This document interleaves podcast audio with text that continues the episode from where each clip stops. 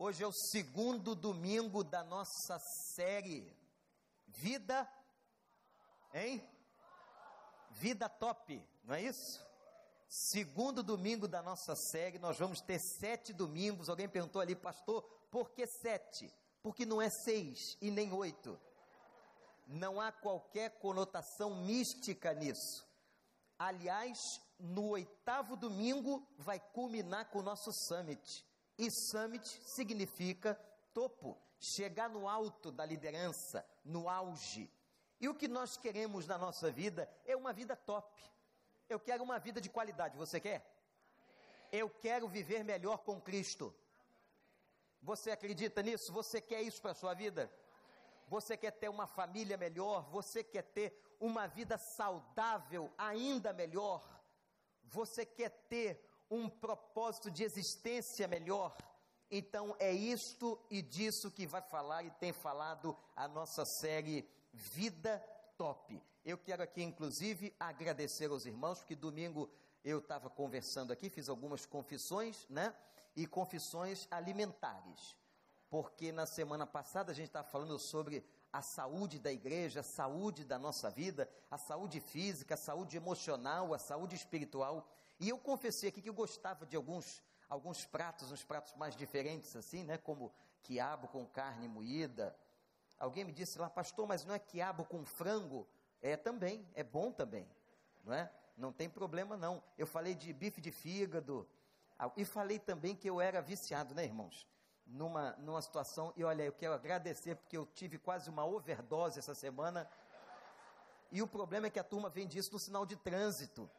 Então a turma me trazia pacote de paçoca e olha, eu vou precisar de uma abstinência pelo menos de dois meses, porque eu tenho um estoque de paçoca lá em casa. Eu agradeço a você o seu amor e o seu carinho, mas vamos dar um tempo. Quando o pastor tiver com estoque baixo, aí eu faço um novo comunicado. E a coisa deu tão certo que eu estou pensando em comunicar outras coisas.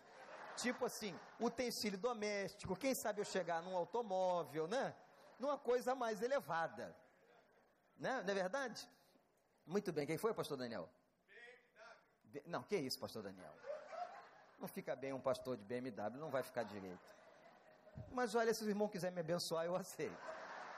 Vou só ter que investigar seu imposto de renda, como que o irmão conseguiu fazer essa doação. Nesse tempo de crise, todas as palavras nós temos que ter cuidado com elas, né? Gente, vida top. Você foi feito para uma missão. Esse é o tema desse domingo. O que é e para o que é que você foi criado ou chamado por Deus? Será que nós nascemos realmente com uma missão na vida? Algumas religiões dizem isso com muita categoria. Nós nascemos para um propósito, nós nascemos com uma missão. Nós nascemos aqui porque Deus nos colocou para fazermos alguma coisa. Quero tomar por base a segunda carta de Paulo aos Coríntios, capítulo 6. Um dos textos mais extraordinários. E vocês vão ver aqui, irmãos, o preço de um ministério de uma pessoa que quer andar e viver com Deus. 2 Coríntios capítulo 6, versículo 1 diz assim: Como cooperadores de Deus, insistimos com vocês para não receberem em vão a graça de Deus. Olha que interessante. Pois ele diz: Eu ouvi no tempo favorável e os socorri no dia da salvação.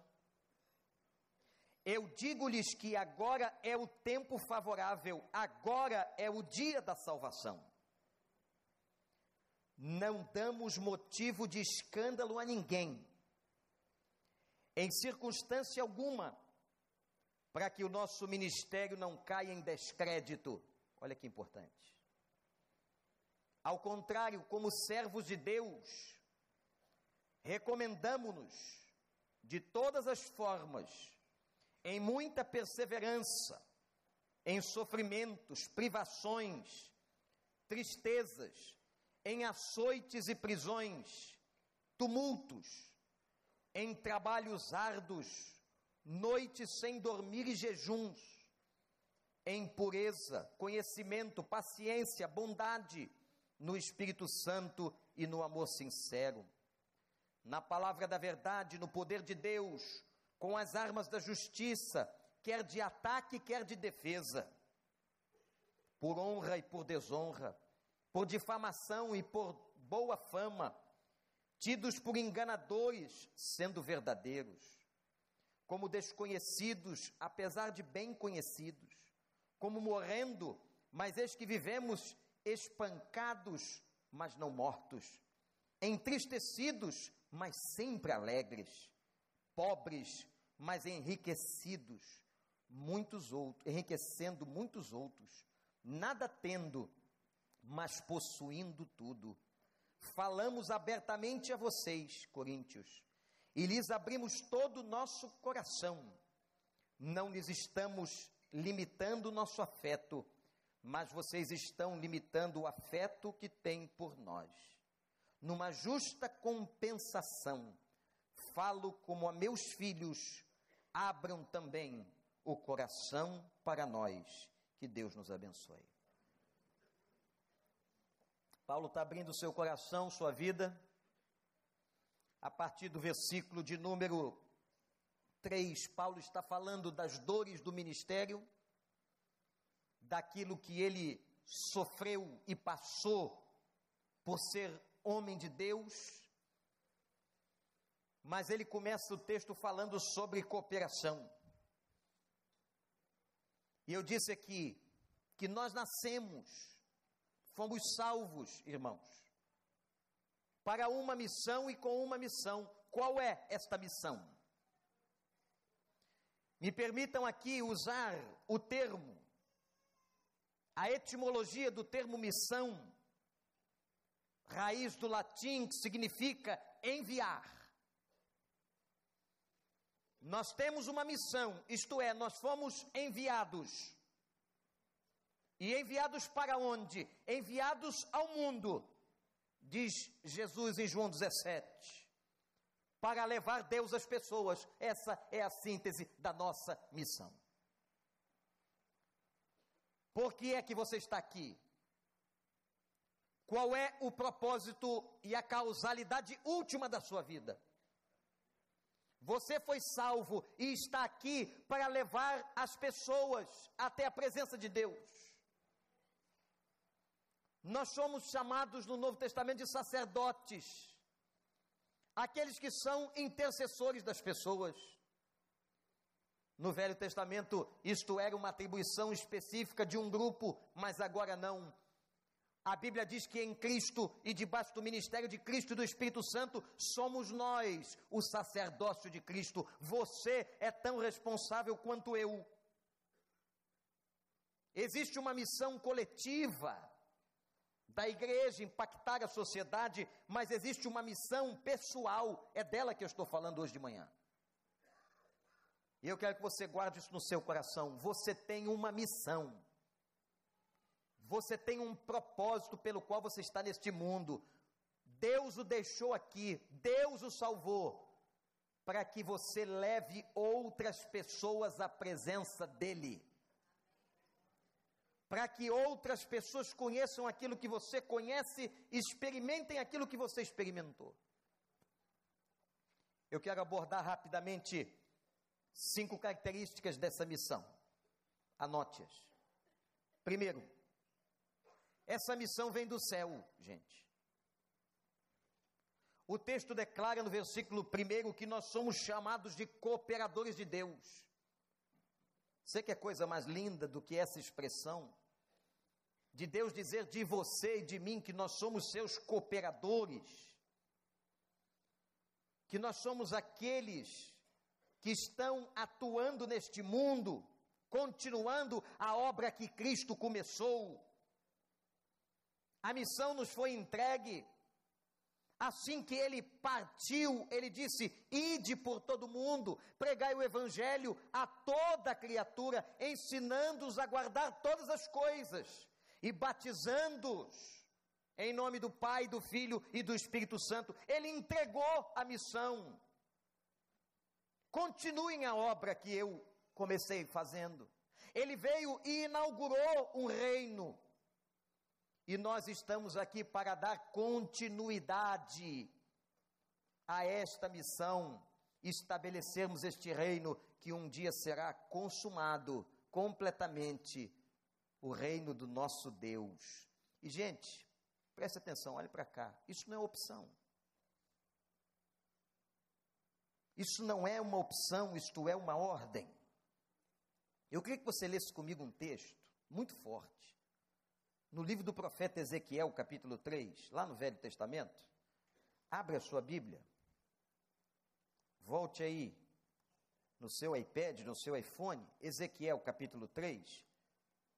Se a gente conseguir encontrar e colocar a imagem. Ezequiel capítulo 3, versículo 18. Ezequiel 3, 18.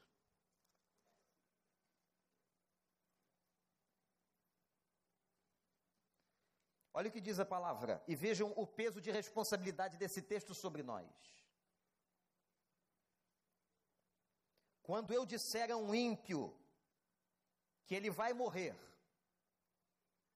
e você não o advertir nem lhe falar, para dissuadi-lo dos seus maus caminhos, para salvar a vida dele, aquele ímpio morrerá por sua iniquidade, mas para mim você será responsável pela morte dele. Vamos embora para casa? Vamos? Vamos pedir perdão a Deus, vamos ficar de joelhos aqui? Se você vê alguém no caminho do pecado, da impiedade, você tem que dizer a ele: você está errado. Não há amizade com ninguém que se encubra pecado. Ah, porque ele é meu amigo, não tem problema, eu vou fazer vista grossa. Não tem nada disso no reino de Deus. Aquele que ama, aquele que é servo do Senhor, aquele que é amigo de alguém, vai lhe advertir sobre o pecado. Eu estou dizendo isso a você porque eu te amo. É isso que o texto ensina. E se nós não advertirmos o ímpio, ele morrerá, mas o sangue desta pessoa será requerido de nós. Portanto, está diante de nós um fato: nós recebemos uma comissão, um comissionamento, uma missão que vem do alto. Essa missão é sua, meu irmão. Essa missão é minha. Aqui não estamos falando da igreja coletivamente, não estamos falando de casais, não estamos falando do nome de famílias, nós estamos falando de individualidade. A melhor coisa que você pode e deve fazer por alguém é levar esta pessoa a Deus. Amém, igreja? Gente, quanta necessidade ao nosso redor, quantas pessoas precisando desta palavra, quantas pessoas que precisam ouvir o seu testemunho de como Deus te salvou, de como Deus te curou, de como Deus te abençoou. Nós não podemos nos calar. O apóstolo Paulo, num determinado momento, disse assim: Ai de mim se não pregar o Evangelho, eu estou perdido diante de Deus. Se eu não abrir a minha boca e não contar aquilo que Deus tem feito na minha vida, não fique calado. Segunda característica dessa missão que nós recebemos, primeiro, que ela vem do alto, segundo, que é um privilégio. Gente, é um privilégio. E o apóstolo Paulo insistia com os coríntios, dizendo: vocês percebem que nós somos cooperadores, compreendam isso. Nós fazemos parte de um projeto, nós somos sócios dele nesse negócio. Vejam que coisa linda, gente. Jesus assegurou a nossa salvação. Jesus nos aceitou numa família que é a família da fé. Nós então fomos salvos, nós temos uma família que é a sua igreja. Ele nos deu o Espírito Santo. E agora ele nos faz seus representantes. Ele diz: Vocês são meus representantes. São vocês que levam a salvação às pessoas. Não há privilégio maior neste mundo do que levar a mensagem de salvação a alguém. E, gente, isso é dentro do ministério de cada um. Onde é que você mora? Onde é que você trabalha? Com quem você se relaciona? Onde você pratica lazer? Sabe aquelas pessoas ímpias, sem Deus, que estão ao seu redor, próximas a você? É ali, é naquele momento, é naquela hora. São elas que vão precisar que você abra a boca e conte para elas as maravilhas de Deus. E tem muita gente que diz assim, pastor, então eu preciso entrar num seminário. Nada disso. Ninguém precisa entrar no seminário para cumprir essa missão. Essa missão é muito simples de ser cumprida. É conte, como encontramos no livro de Atos muitas vezes, conte tudo aquilo que Deus tem feito na sua vida. Veja como é simples. Deus tem te abençoado. Deus tem aberto portas, Deus tem respondido às tuas orações, então conte sobre isso. Conte sobre essas maravilhas, conte sobre essas coisas. Diga aquilo que Deus está fazendo, fale para as pessoas: o meu Deus é real, o meu Deus é vivo, e elas verão o brilho do Senhor na tua vida, e elas vão querer que aconteça com elas aquilo que aconteceu na tua existência, e não há privilégio mais extraordinário. A Bíblia diz que um dia os anjos desejaram tal coisa e Deus os proibiu e disse: Não. Quem vai levar a minha palavra quem vai levar as boas novas e o evangelho são os meus filhos, aqueles que eu salvei, aqueles que eu resgatei, aqueles que eu curei, aqueles que eu transformei, eles pegarão a experiência do que fiz com eles e levarão aos outros. Isso é privilégio. Nós temos o privilégio de sermos cooperadores de Deus, irmãos. Em outro momento, Jesus já tinha dito assim: Eu já não chamo-vos servos, mas amigos. Vejam o grau de intimidade que Ele quer ter com você. E agora, além de amigo, ele é cooperador, nós somos cooperadores dele, ele está com a gente nesse negócio. E ele diz assim: quando você chegar lá, não temas o que vai dizer, porque eu colocarei as palavras na tua boca, e no abrir da tua boca, o meu espírito te ungirá, e você falará as verdades que eu colocar no teu coração. Não precisa ter medo, não, meu irmão que o diabo fica assim no teu ouvido: olha, você não vai saber o que dizer, você não é pastor, leva para o pastor, todo mundo leva para o pastor, né? Vamos lá, que o pastor vai te contar as boas novas. Ele vai dizer para você: não precisa. Sabe como é que era na igreja primitiva? Por causa da perseguição, só entrava na igreja os convertidos. Não é como hoje. Que as pessoas vêm ouvir o evangelho aqui. Não por causa da perseguição, as igrejas estavam nas casas, em células, e então as pessoas eram evangelizadas lá fora e elas só eram trazidas para dentro do grupo salvas. Que coisa maravilhosa, que ideia fantástica. Cada um era responsável em pregar, em contar, em falar do Evangelho. Essa é a nossa responsabilidade, irmãos.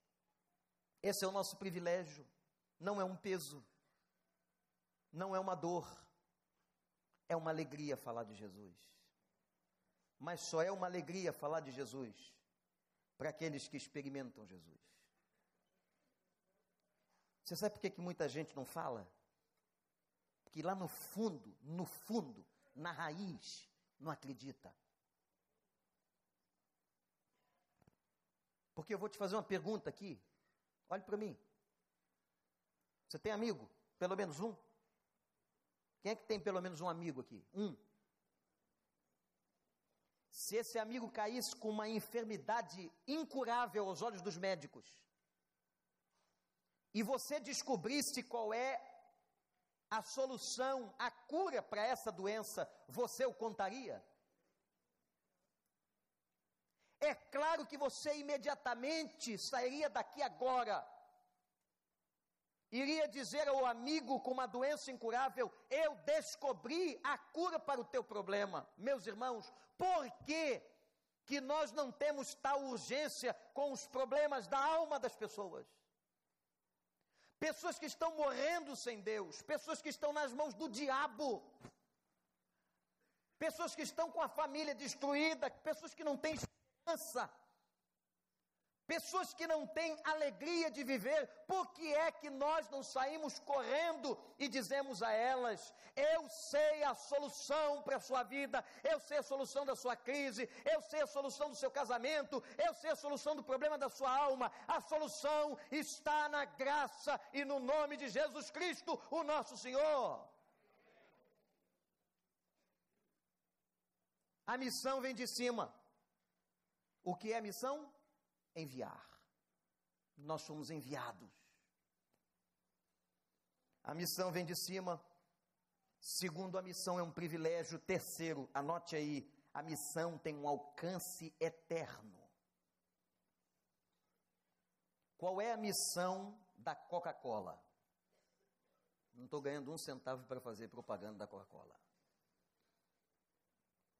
Se você ler nos documentos da empresa, da multinacional Coca-Cola, com sede em Atlanta, você vai ler o seguinte: a Coca-Cola existe para fabricar e vender refrigerante.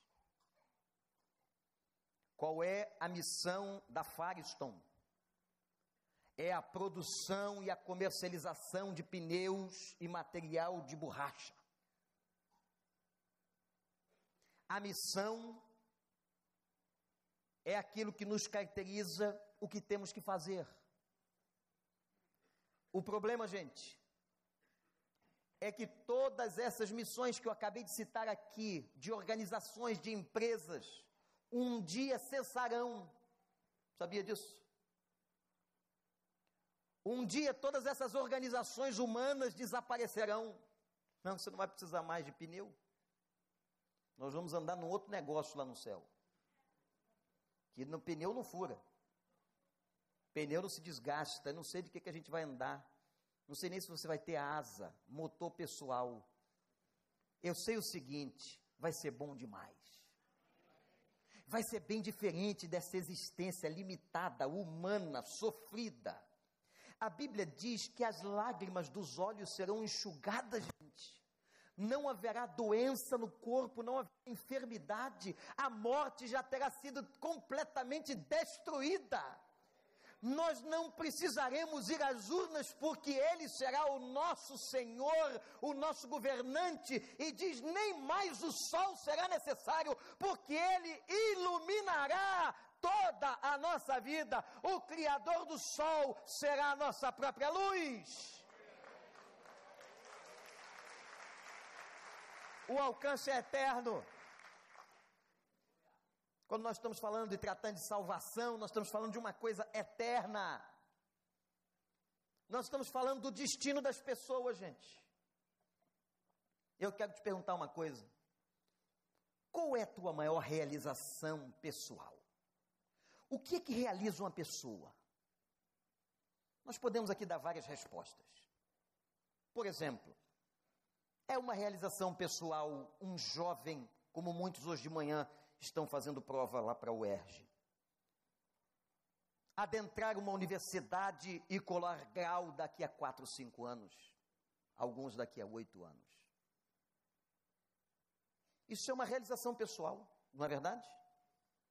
É uma realização pessoal, irmãos, ter um diploma e entrar numa grande companhia seu filho trabalha onde? Ah, ele trabalha numa multinacional. Ele é funcionário da IBM. Trabalha para a Microsoft. Meu filho chegou à pós-graduação na Universidade de Harvard, em Berkeley, nos Estados Unidos, na Califórnia. Isso tudo são realizações. Você se tornar um profissional preeminente, de alto nível. Tem profissionais aqui que dão entrevista nas televisões do Brasil, que estão nas rádios. que são entrevistados por pessoas importantes, estão sentados aqui hoje de manhã, tudo isso é realização. É realização também de uma pessoa ver prosperidade financeira na sua casa. Quem é que não quer ver? Quem é que não quer, honestamente, ver o fruto do seu trabalho? Comprar uma boa casa, comprar um bom carro, dar um bom sustento aos seus filhos. Isso é legítimo, isso é justo, isto não é pecado, isso é honesto são realizações da vida, mas, meus irmãos, a maior realização na vida de uma pessoa, de uma pessoa, é quando ela consegue levar alguém à presença de Cristo e esta pessoa alcança salvação. Não há realização maior, não há prazer maior, não há satisfação maior. Quantos aqui nessa igreja já tiveram o privilégio de levar pessoas às águas do batismo? e de entrar nesse batistério e batizar um filho na fé, uma pessoa para quem falou de Jesus, discipulou, não há satisfação maior. Sabe por quê, gente? olhem para mim, porque muito mais importante do que o título acadêmico, do que o status da empresa que eu trabalho, do que o dinheiro que eu conquistei, do que tudo que eu tenho, da minha conta bancária, o mais importante na vida é vermos alguém salvo e com a eternidade garantida em nome de Jesus, porque tudo passará, tudo passará, mas nós estamos tratando de um assunto eterno da vida das pessoas. Ô, gente, eu vou contar alguma coisa aqui do meu ministério. Cada um tem o seu. O meu é esse, o seu é outro. O meu não é melhor do que o seu. Eu fui chamado para ser pastor. Você foi chamado, de repente, para ser engenheiro, para ser advogado, para ser médico. Você foi chamado para ser um vendedor. E Deus te coloca cada te colocou no lugar e coloca cada um de nós numa posição estratégica. Um é professor, o outro trabalha com a Colurbe, o outro é motorista, cada um está numa posição estratégica e todos são filhos de Deus. Todos têm o Espírito Santo. Não há um que seja mais importante que o outro. E às vezes eu fico conversando com Deus, e aí eu estou dando um exemplo da minha vida pessoal que pode servir para a sua. E digo, Senhor, eu estou cansado também. E aí não é muito fácil, não é? Como no outro dia aconteceu. Eu estava chegando de uma viagem e aí tinha um compromisso numa cidade de São Paulo. E aí você pega um avião, não era na capital, era numa cidade fronteiriça ao Mato Grosso. E aí você pega um avião, vai até uma cidade de São Paulo, da cidade de São Paulo, daquela cidade pega um outro avião para uma outra cidade. Só que para você sair de casa, como é que é aqui no Rio de Janeiro? Você tem que estar duas horas antes ou uma hora antes do voo sair, correto? Então vamos lá, o voo sai às nove. Você tem que estar no aeroporto oito, no máximo.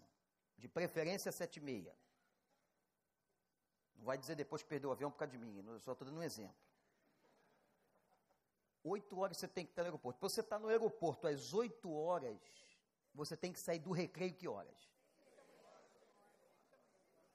Seis da manhã. A Leda vai sair às cinco. Que ela é muito precavida. Seis da manhã. Para você sair seis da manhã da sua casa, isso está tudo já arrumado. O táxi já foi contratado, ou alguém vai te levar, ou você vai com o seu carro e vai deixar em algum lugar. Correto? Então está tudo certo. Seis horas tem que entrar no carro. Entrou. E agora rumo até o, o aeroporto. Se for o Galeão é mais perto, se for o Santos Dumont, só a graça. Você ruma para lá. Então, às 6 horas da manhã, você entrou no carro. Mas para entrar no carro às 6 horas da manhã, você tem que acordar que horas? 5. Quem toma banho, o que deveria acontecer? 5, 15 para as 5, entrar no chuveiro, porque ninguém tem culpa do seu cheiro toma um banhozinho, faz a sua higiene. Cinco da manhã, o cara acordou. vai chegar no destino final. Eram dois aviões, eu contei dois aviões, não foi? Um e depois tinha outro. Só que os dois não saem assim, você desce de um, entra no outro, não é? Você desce de um e espera. Espera pelo menos uma hora. Depois de ter acordado 5 horas da manhã, entra no outro avião. Quando eu não conhecia bem a região, não conhecia a cidade. Quando eu cheguei lá, eu disse ao irmão assim: é, eram três da tarde. Onde é que é a igreja aqui na cidade? Não, pastor, nós vamos andar um pouquinho de carro. Quando fala assim, já vem um frio na espinha. Falei, quanto tempo? Ah, duas horas e meia. Pô, rapidinho a gente chega, rapidinho para ele. Que veio não sei da onde. Agora eu estou indo, né? Já tô. Quando você chega lá é seis da tarde, cinco, que você tem que pregar às sete e meia. Que benção. Você acha que todo dia eu estou tão feliz assim? Tão animado? Aí teve um dia que eu falei, Senhor, eu não creio isso não. Por que, que o Senhor não me liberou dessa? E Deus não fala nada. São essas orações que ele é melhor ficar quieto? Tem horas que ele diz assim: é melhor eu ficar quieto. Para não fulminar meu filho, eu vou ficar quieto. Ele não fala nada, Senhor, não dá para liberar. Aí você fala um monte de bobagem para Deus, Deus não te libera. Aí você vai para aquela reunião. Quando você chega lá, vem o primeiro sentimento de culpa, de tristeza. Você vê uma multidão de gente. Você pensa assim: essa gente toda veio ouvir a palavra de Deus pela minha boca. Aí já começa a entrar em crise. Aí aquela culpa no coração, por que, que eu pensei isso? Porque sou um pastor de meia tigela. Bom, de meia eu sabia, de tigela.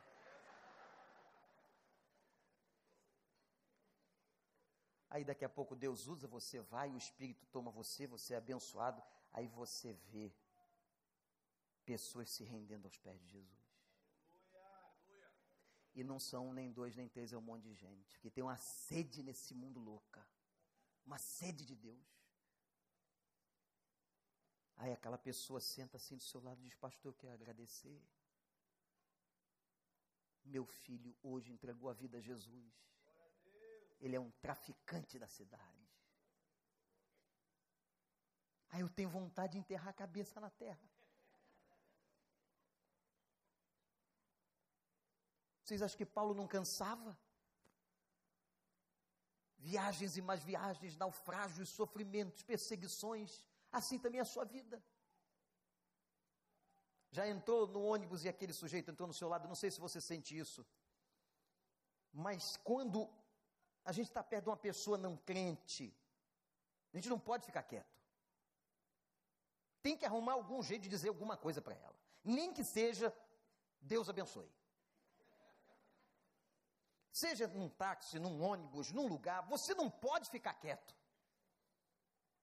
E aí você entra, no, imaginemos num, num, coletivo ou num avião, seja onde for, e você naquele momento não está afim de falar. Gente, eu digo, irmão, eu falei, e aí, irmão? Ele disse, ah, pastor, eu fingi que estava com sono. Fechei os olhos, fingi que estava dormindo. Eu disse, você conseguiu? Não, pastor. Falei, não dá para dormir, não. Diz alguma coisa. Diz alguma coisa. As pessoas às vezes querem falar, querem colocar para fora. Entrei uma vez, irmãos, num avião às quatro e meia da manhã, lá no Maranhão, tem muito voo de madrugada do Nordeste para cá.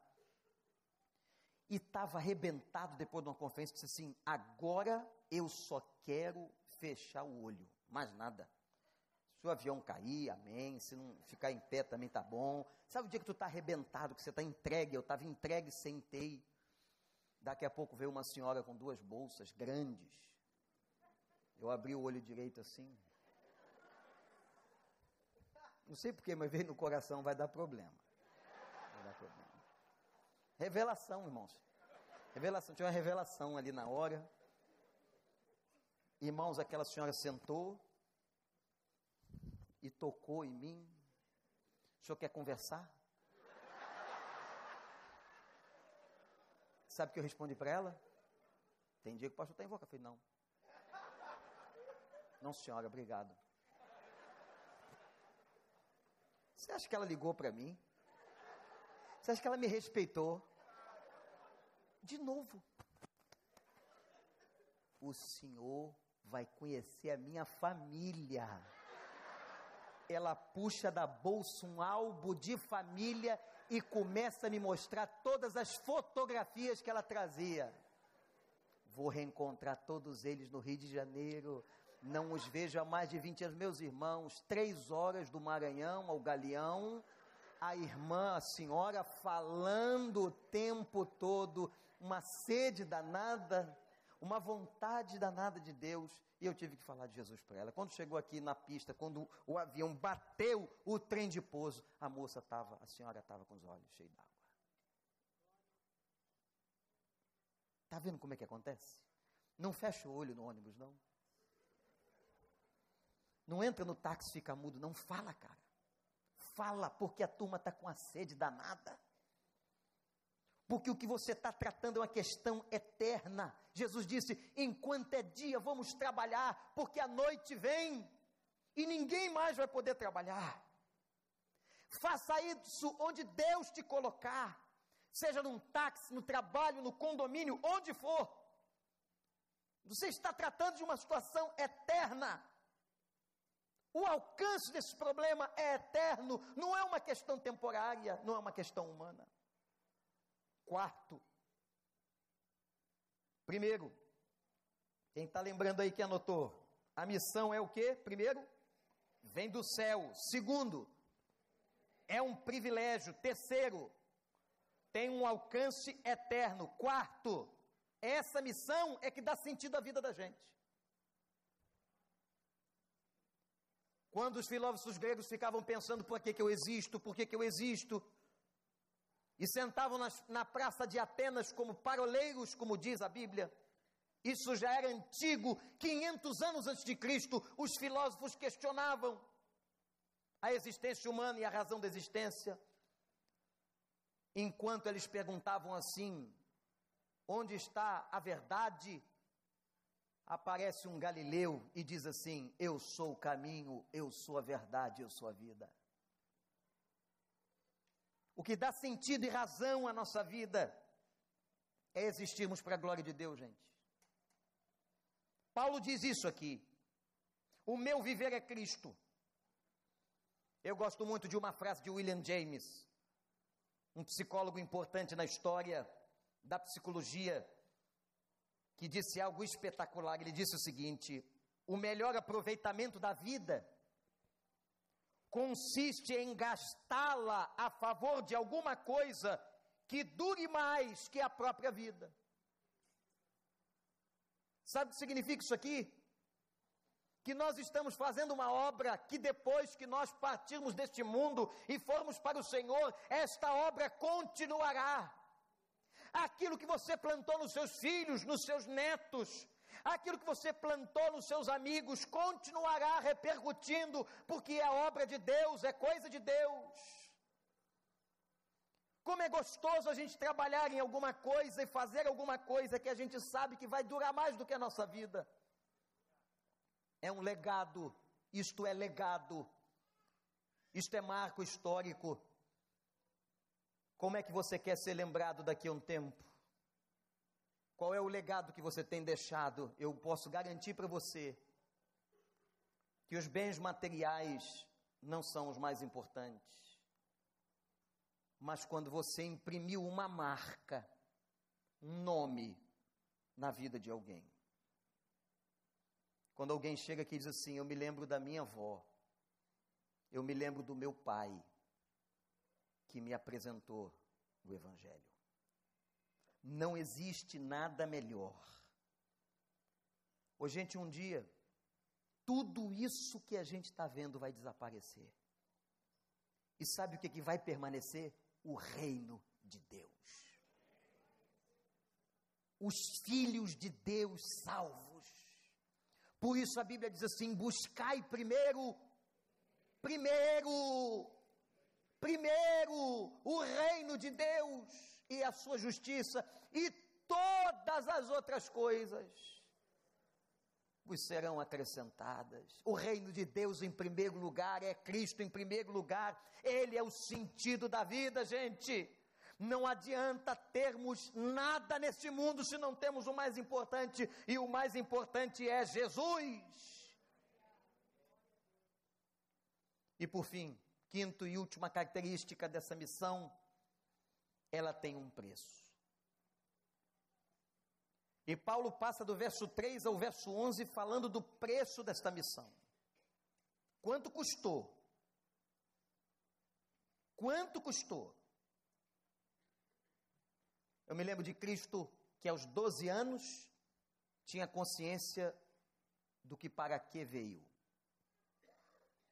Em Lucas 2,49, ele diz assim: quando é questionado e procurado pela sua família, o adolescente havia sumido. Onde está Jesus? Onde está Jesus? E ele diz o seguinte: Eu vim tratar dos negócios do meu pai. Ele sabia. Vinte anos depois, presta atenção, ele diz assim: Está consumado.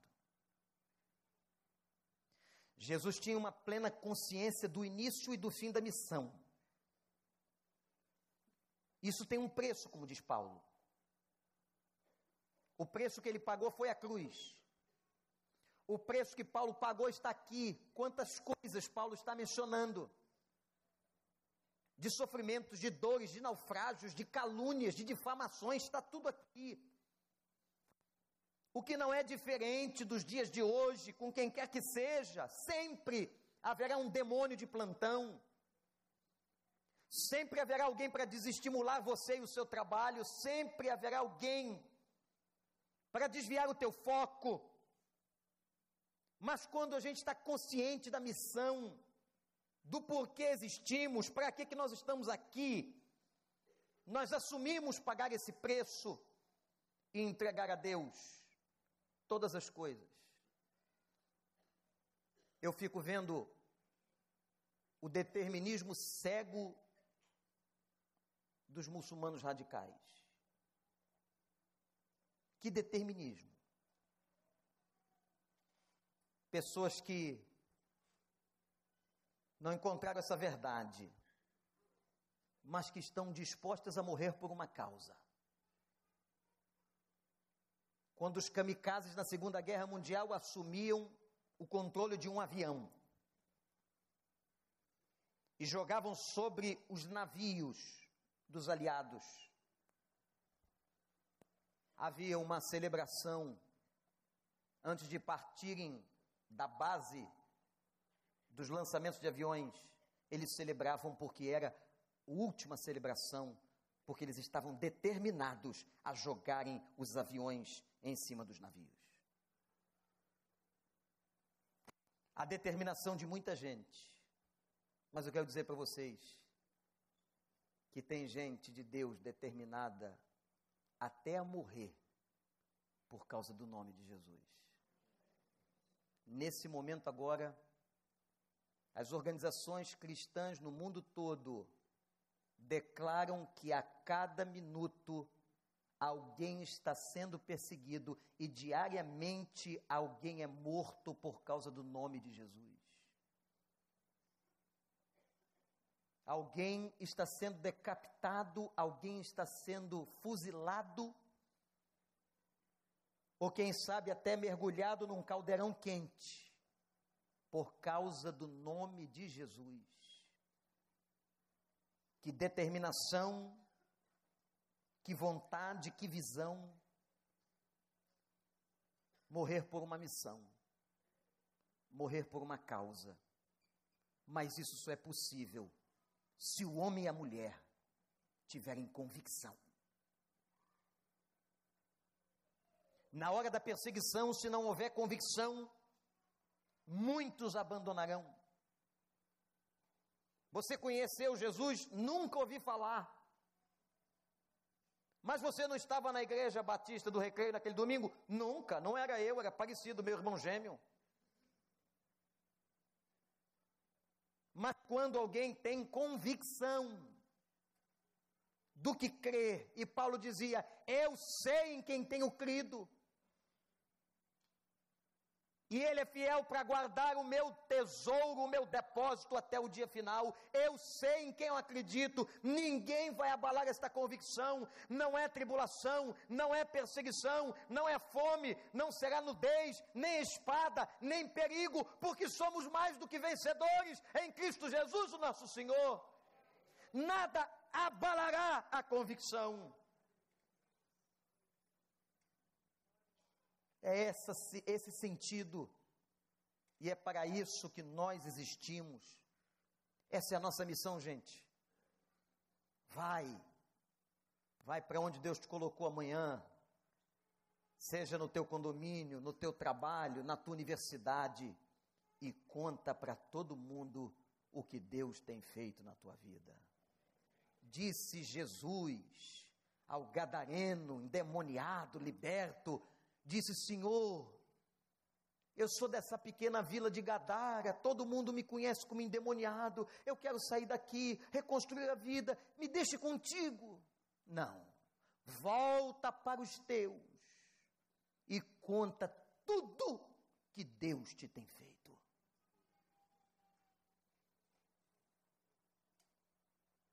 Um pastor exerceu o ministério por mais de 50 anos tinha também um ministério itinerante como pregação missionária em outros países.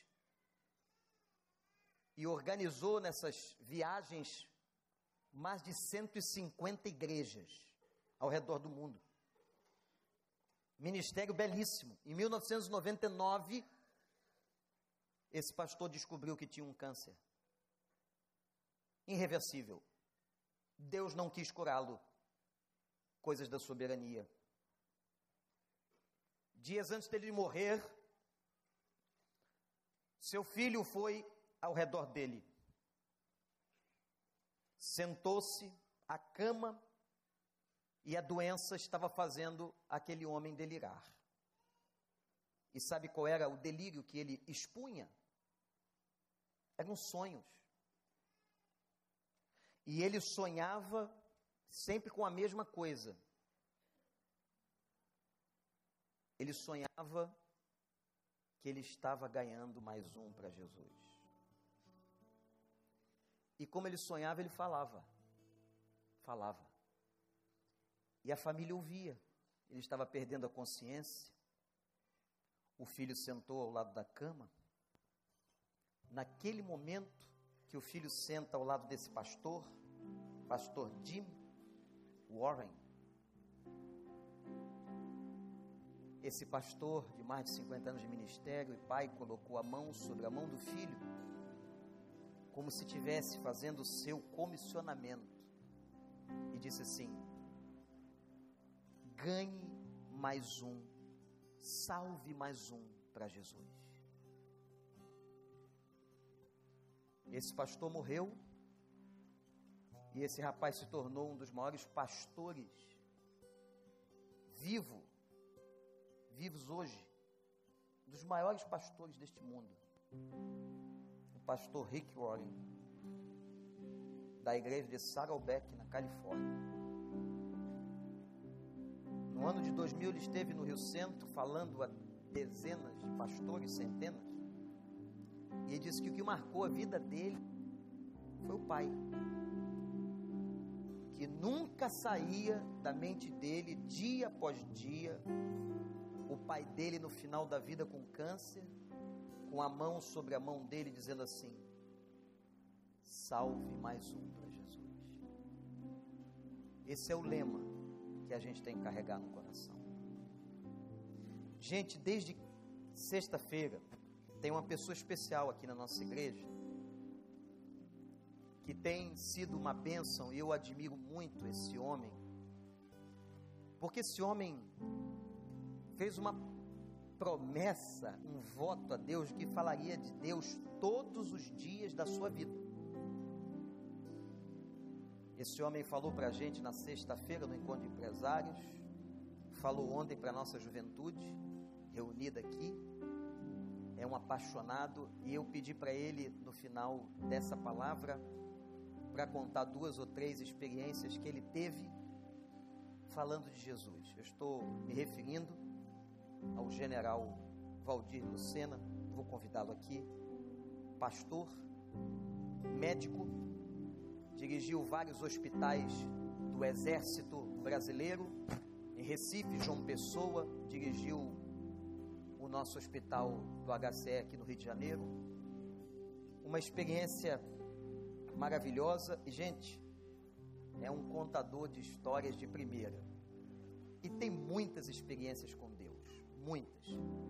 Ele vai estar falando hoje também à tarde e à noite, mas eu queria pedir para o irmão Valdir contar pelo menos duas ou três das suas histórias sobre falar do Senhor, a luta que foi para ele, foi perseguido, foi perseguido na sua vida profissional, na sua carreira, por causa de Jesus. Bom dia, igreja.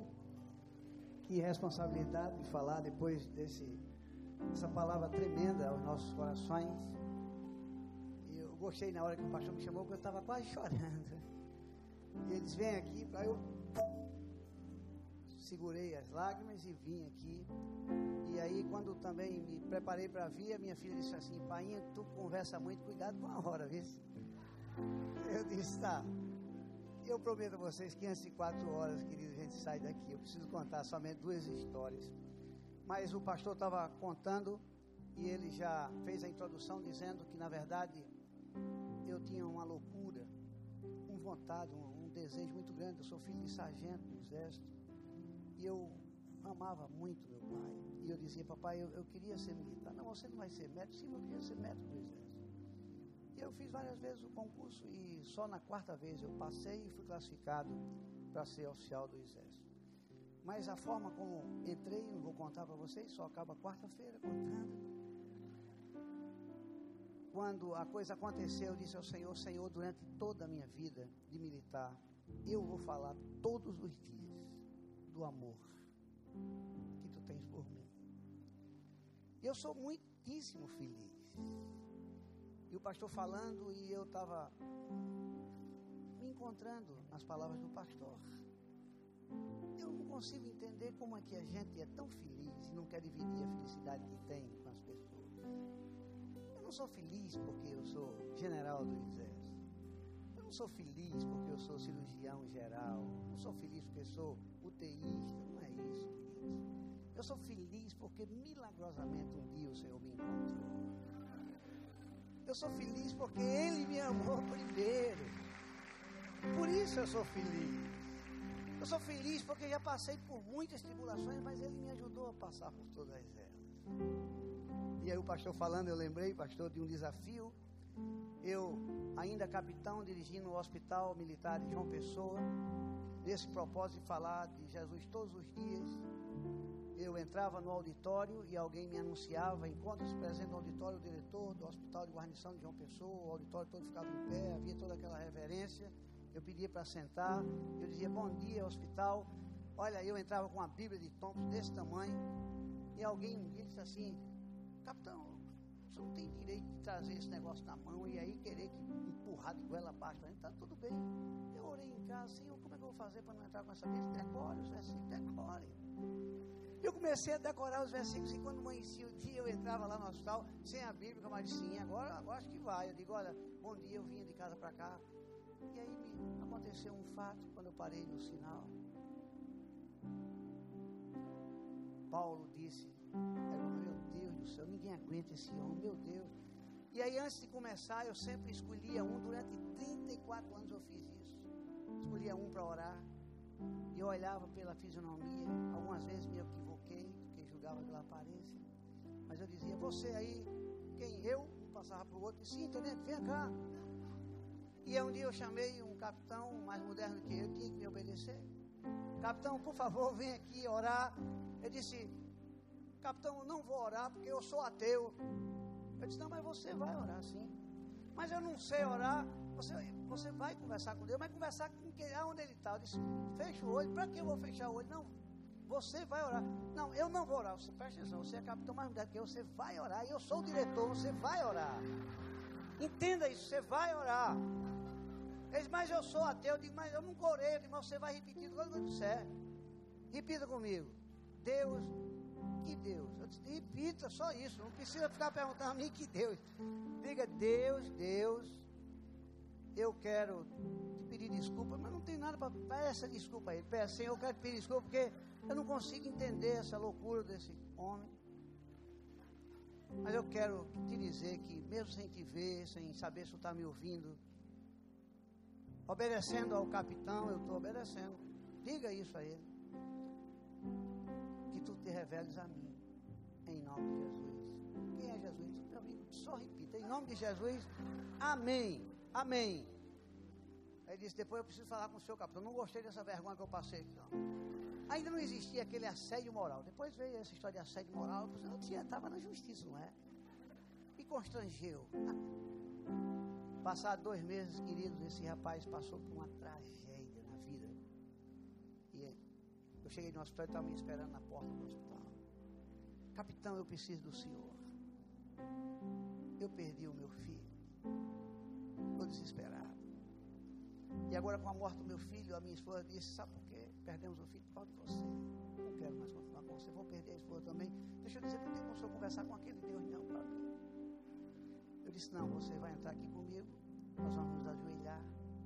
Você vai conversar com ele.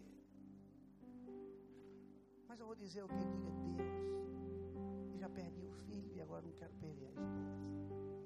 Me socorre,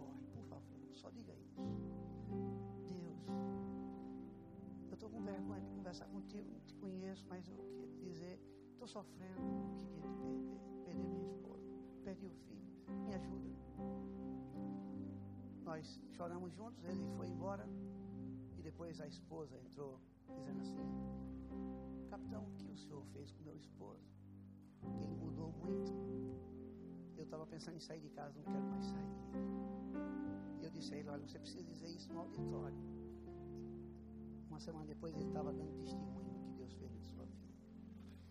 E aí, queridos, eu comecei a entender que a Deus toda a honra, a Deus toda a glória. Eu comecei a entender que não deveria parar, queridos. Não vou parar. Promovido agora, já tenente coronel, dirigindo o hospital de Recife. Todos os dias eu entrava e fazia essa oração. E aí eu não entrava mais com a Bíblia, os versículos estavam na cabeça. Ou às vezes era uma história contada. E eu contava, que às vezes até fazia o papel da personagem do José, do Abraão, do Isaac, do Jacó. E eu falando uma manhã, e eu vi que uma agenda saiu dali para ali. Eu disse assim: Você que pegou a agenda, de quem é essa agenda? Coronel, não, de quem é essa? Traga ela aberta na página, traga. Quem é o dono dessa agenda? É a tenente lá do outro lado, falando e tal. Cada tenente, a dona da agenda, você levante as duas comigo, lá na diretoria. Falei bravo, comigo. Coronel, não faça nada com ela. Não, na diretoria, me esperem lá. Quando acabar eu não vou conversar com vocês. Quando olhei o que estava escrito, eu não aguento esse imbecil todo dia de manhã falando essas besteiras a respeito de Deus. Você escreveu isso? Foi sem querer, não. Você vai dizer isso a mim lá, lá na minha diretoria. Subiram as duas. Eu acabei a reunião aí, uma pessoa resolveu interceder por ela e disse assim, Cornel, sou uma pessoa tão não faça nada com ela. Não, fique com a sua, senão você vai também. Entrei no gabinete, não sou tão sério, mas entrei, uma pose, respirei fundo para sentem as duas. Por que você escreveu isso? Coronel, não faça isso, eu sei que o senhor vai me punir, coronel. Só tem esse permitido do exército. Não, calma, calma. Por quê? Porque eu não aguento. Eu estava angustiado todo dia a mesma conversa de Deus. Esse negócio de Jesus Cristo, de Deus, eu não aguento, não. E você, por que você leu e ficou sorrindo? Eu vi você rindo. Você concorda com isso? Não, de jeito nenhum. Você, por que ficou sorrindo? Você levante. Não me puna, não. Levante. Você vai orar comigo. Eu oro, ore. Você vai repetir tudo que eu disser. Senhor, repita comigo. Senhor, ele não é imbecil, não, não. Ele não é imbecil, não. Eu escrevi, mas nem sabia o que eu estava escrevendo. Diga, vai repetindo. Amém. Agora você. Eu li, eu li. Eu não queria rir, mas eu ri. Ele não é imbecil, eu sei que ele não é imbecil. Sentaram e disseram, coronel, e agora? Eu abri a palavra que me acompanha durante todos esses anos, queridos. E nela a gente tem a revelação do amor de Deus. Abri em Mateus, das bem-aventuranças. Eu disse, doutora, você é médica, você também, tenente. Um dia eu fui alcançado por um Jesus Cristo que fez a diferença em minha vida. E ele ensinou nessas bem-aventuranças que bem-aventurados serão os misericordiosos, porque serão alcançados por misericórdia. Deixa eu lhe dizer uma coisa: não vai acontecer nada com você, querida. Fique de pé e me dê um abraço. Ela não só me abraçou, mas como beijou. E a outra disse: Eu posso beijar também? Eu disse: Pode. Tira uma casquinha no coronel. E nós nos abraçamos os três, choramos. E eu disse: Senhor, que coisa linda é a tua palavra. Como que tu arranjas esses momentos para nossas vidas? Passado meses, aquelas meninas, um dia eu pregando na igreja episcopal carismática, Paulo Garcia, num apelo, as duas vieram e entregaram seus corações ao Senhor. Depois elas foram dar um testemunho de casais e uma delas disse assim: Eu fui alcançada pela misericórdia desse homem. E tomando o gancho do que o pastor falou, pegando esse último vagão dessa bênção que foi esse sermão. Queridos, ele não vai descer do céu e falar aquelas pessoas que estão junto da gente na voz de Sérgio Chapelém.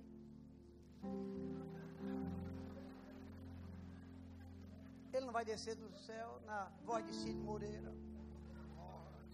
Não. É você, querido, querida, que tem que falar na voz do Espírito de Deus que fala aos nossos corações. E por último, queridos, agora já general, fui sorteado em Brasília para falar no Senado Federal. Um grande me chamou e disse assim: Olha, diga uma coisa, só que você gosta de falar de Deus, você é pastor? Eu disse: Não, de jeito que ela sabe de pastor. É bom que não sei. Ainda mais que os pastores estão aprontando por aí, não é bom que um general apronte. Não, não sou pastor. Por quê? Não, porque você foi sorteado para me representar no Senado.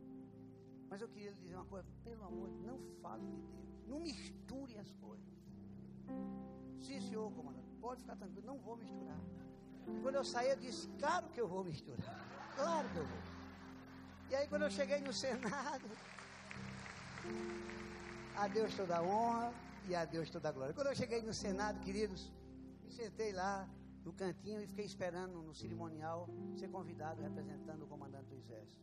Convidamos agora o excelentíssimo senhor general Valdir Lucena para fazer uso da palavra representando o comando do Exército Brasileiro. E aí me deram um script e eu tinha que falar o que estava escrito. Não tinha nada de Deus. Aí eu deixei e esqueci o papel. Aí o pessoal, o papel, o papel. Não, deixa para lá, o papel, deixa para lá. Quando eu cheguei na tribuna, queridos, eu puxei o microfone. Complicado para sair. Mas eu disse, excelentíssimo senhor senador Eduardo Azeredo, representando aqui o excelentíssimo senhor senador José Sarney, em viagem ao exterior.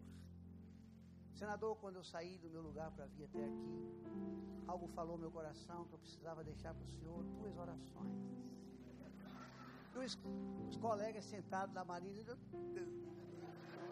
eu disse, olha, eu fui me aproximando dele e dos que estavam na mesa. Eu disse, senador, quantas vezes o senhor assumiu essa tribuna? Era nela que eu deveria estar, mas eu quis ficar mais próximo do senhor para dizer essas verdades. E quando eu vinha para ela, eu me lembrei de uma oração de Jeremias. Jeremias, depois de ter sido escolhido por Deus para falar ao povo de Deus, tantos anos, 40 anos, sem que as pessoas entendessem a sua mensagem. Ele angustiado, a oração dele era cheia de mágoa, era uma oração cheia de murmuração. Mas numa segunda-feira, não sei se bem segunda ou terça, eu não sei, mas eu acho que era o Dia Internacional da Preguiça, na segunda-feira, e o dia da angústia, ele levanta e diz assim: Senhor, eu não vou mais orar essa oração cheia de murmuração. De hoje em diante, Senhor, eu só quero trazer à memória as coisas que me fazem ser feliz e ter esperança. Senador, subindo nessa tribuna, faça essa oração, a oração de Jeremias. Brasil, companheiros, eu não quero mais murmurar sobre a crise nacional. Daqui desse lugar, eu só quero trazer à memória as coisas que me fazem ser feliz e ter esperança. Pessoal, tá bom. Eu disse, eu me lembrei de uma outra oração. Nós brasileiros sofremos muito. E aí o senhor sabe disso. Daqui as tribunas o senhor fala do sofrimento de Minas Gerais, outro fala do sofrimento da Bahia, outro fala do sofrimento da minha Paraíba. Senador, eu me lembrei agora de uma outra oração, a oração de Ezequiel. Dito a Ezequiel, Ezequiel, tua família, os teus amigos, os teus parentes, os que tu amas, estão sofrendo. Destruíram os muros de Jerusalém, queimaram as portas, mataram alguns parentes teus. Eles estão sofrendo pobre, não têm o que comer, estão em muita dificuldade. Diziam até que levaram o dinheiro para outro canto. Calma, está sendo gravado, é pastor? Não é nada disso. Mas olha, era um eterno sofrimento. Ezequiel, o que vais fazer? E a Bíblia diz Ezequiel que ele se ajoelhou e chorou amargamente. Quanto sofrimento com os que eu amo. E por isso eu vou até onde eles estão. E lá eu permaneci uma semana com eles, sofrendo, sentindo a sua dor. Voltando, perguntaram a Ezequiel e aí ele disse: para sentir a dor, senador, dos que sofrem, eu sentei aonde sentaram. Senador, quando o senhor vier a essa tribuna, e o senhor estiver falando do sofrimento dos brasileiros, diga assim: eu estou falando com conhecimento de causa, para sentir a sua dor, eu sentei aonde você sentou. Um dia Jesus Cristo, queridos, não sentou, ele foi crucificado para de perto sentir a minha dor e a sua dor. As pessoas estão sedentas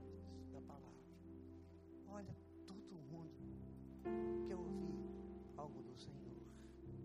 E ele disse: Eu sei como vou fazer. Serei colocado no madeiro. Meu sangue será derramado. Os que tomarem posse desse sofrimento, dessa vitória, de uma morte três dias depois virou vida eterna. Serão todos salvos das suas mazelas existenciais. É tão simples dizer a qualquer pessoa: não fique assim, Jesus te ama. General, deixa eu dizer um negócio. Eu acho tudo isso imbecilidade. Um amigo disse a mim: Lucena, você é um doente mental. Não para que misturar as coisas, rapaz? Não misture não. Militar é militar, empresário é empresário, é pobre é pobre, lascado, não sei o que e tal. Separe as coisas.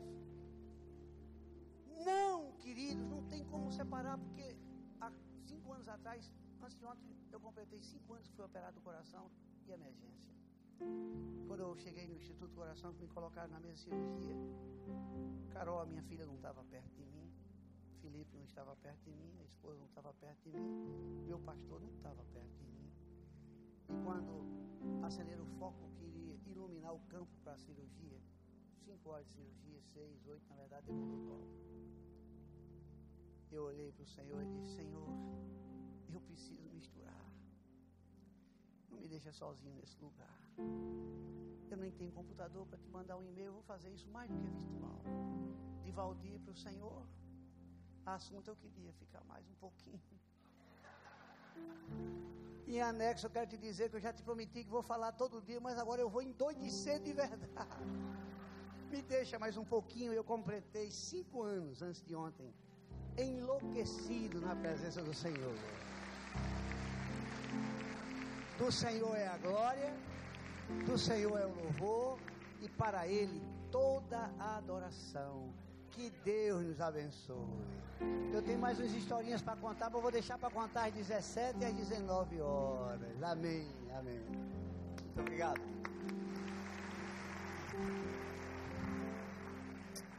Esse homem é uma bênção de Deus. Vai estar com a gente no culto das 17. O tema é esse. A nossa missão, ele vai contar muita coisa, muita experiência que ele tem com o médico, como general, e às 19 horas, você, se eu fosse você, não ficava em casa fazendo outra coisa não, viu? Venha adorar o Senhor. Vamos ficar de pé, gente. O culto não acabou não, viu? Vamos terminar com essa última canção. E eu queria que agora você fechasse seus olhos e fizesse um voto com Deus, se você se sentisse agora livre para isso, livre. Senhor, eu quero falar do Senhor em todas as oportunidades, todas as portas abertas, cada pessoa que sentar no meu lugar. Eu quero levar essa pessoa ao Senhor, eu quero levar para minha célula, para minha igreja. Eu quero comunicar, porque o mundo tem sede, as pessoas precisam. Faz isso diante de Deus, meu irmão, minha irmã. Coloque-se diante dele e diga: Eis-me aqui, Senhor, eu quero ser usado pelo Senhor enquanto eu viver.